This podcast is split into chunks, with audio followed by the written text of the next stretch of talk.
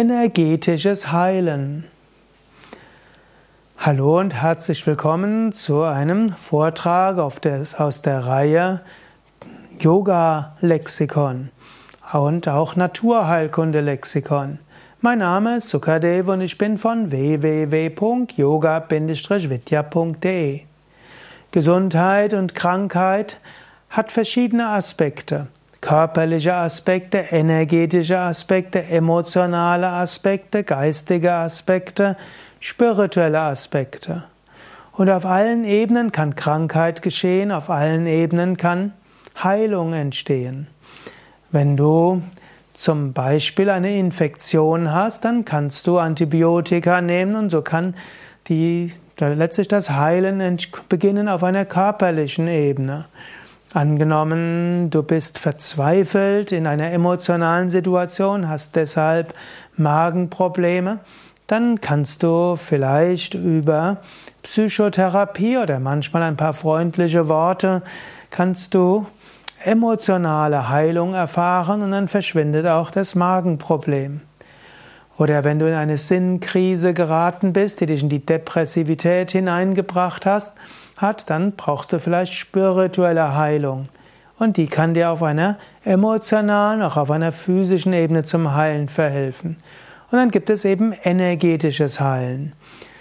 Yogis sagen, ähnlich wie die Chinesen und wie die Schamanen und wie die Tibeter und die Thailänder und eigentlich fast überall sagen, ja, hinter den körperlichen Erkrankungen stehen eben auch energetische Probleme. Mensch hat eine Lebensenergie. Im Sanskrit sprechen wir von Prana, die Chinesen sprechen von Chi, im Japanischen Ki, im Hebräischen wird das manchmal als Ruach bezeichnet und fast alle Völker haben Ausdrücke für diese Energie. Wenn die Energie blockiert ist, wenn sie nicht fließen kann oder wenn sie irgendwo sich zu massiv ausdrückt, dann kann es zu Krankheiten führen, die auch äh, emotionale Probleme haben. Wenn die Energie wieder fließt, dann ist das eine Form von Heilung. Energetisches Heilen kannst du zum einen selbst machen oder jemand anders kann es für dich machen.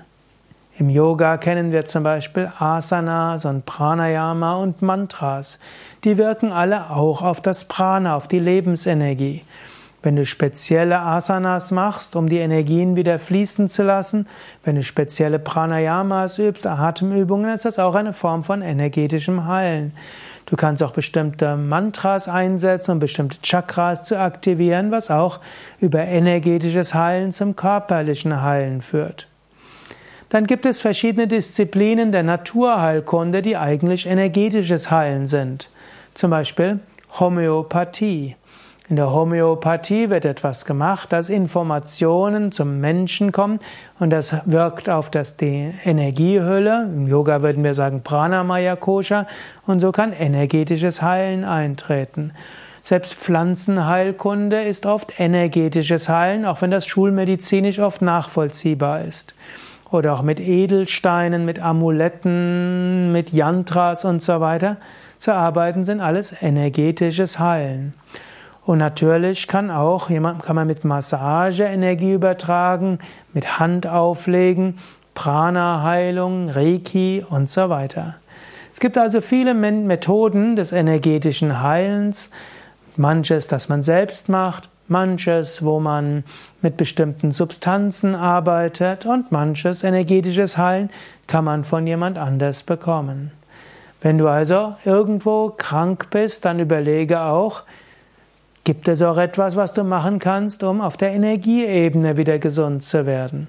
Und wenn du jemand helfen willst, überlege auch immer, ob du ihm auch energetisch helfen kannst. Viele Seminare zum Thema Energiemedizin und energetisch heilen findest du auf unserer Internetseite www.yoga-vidya.de. Du kannst dort eingeben ins Suchfeld Heilung, Seminare oder auch Heilen, Ausbildung und dann findest du vieles zu diesem Thema.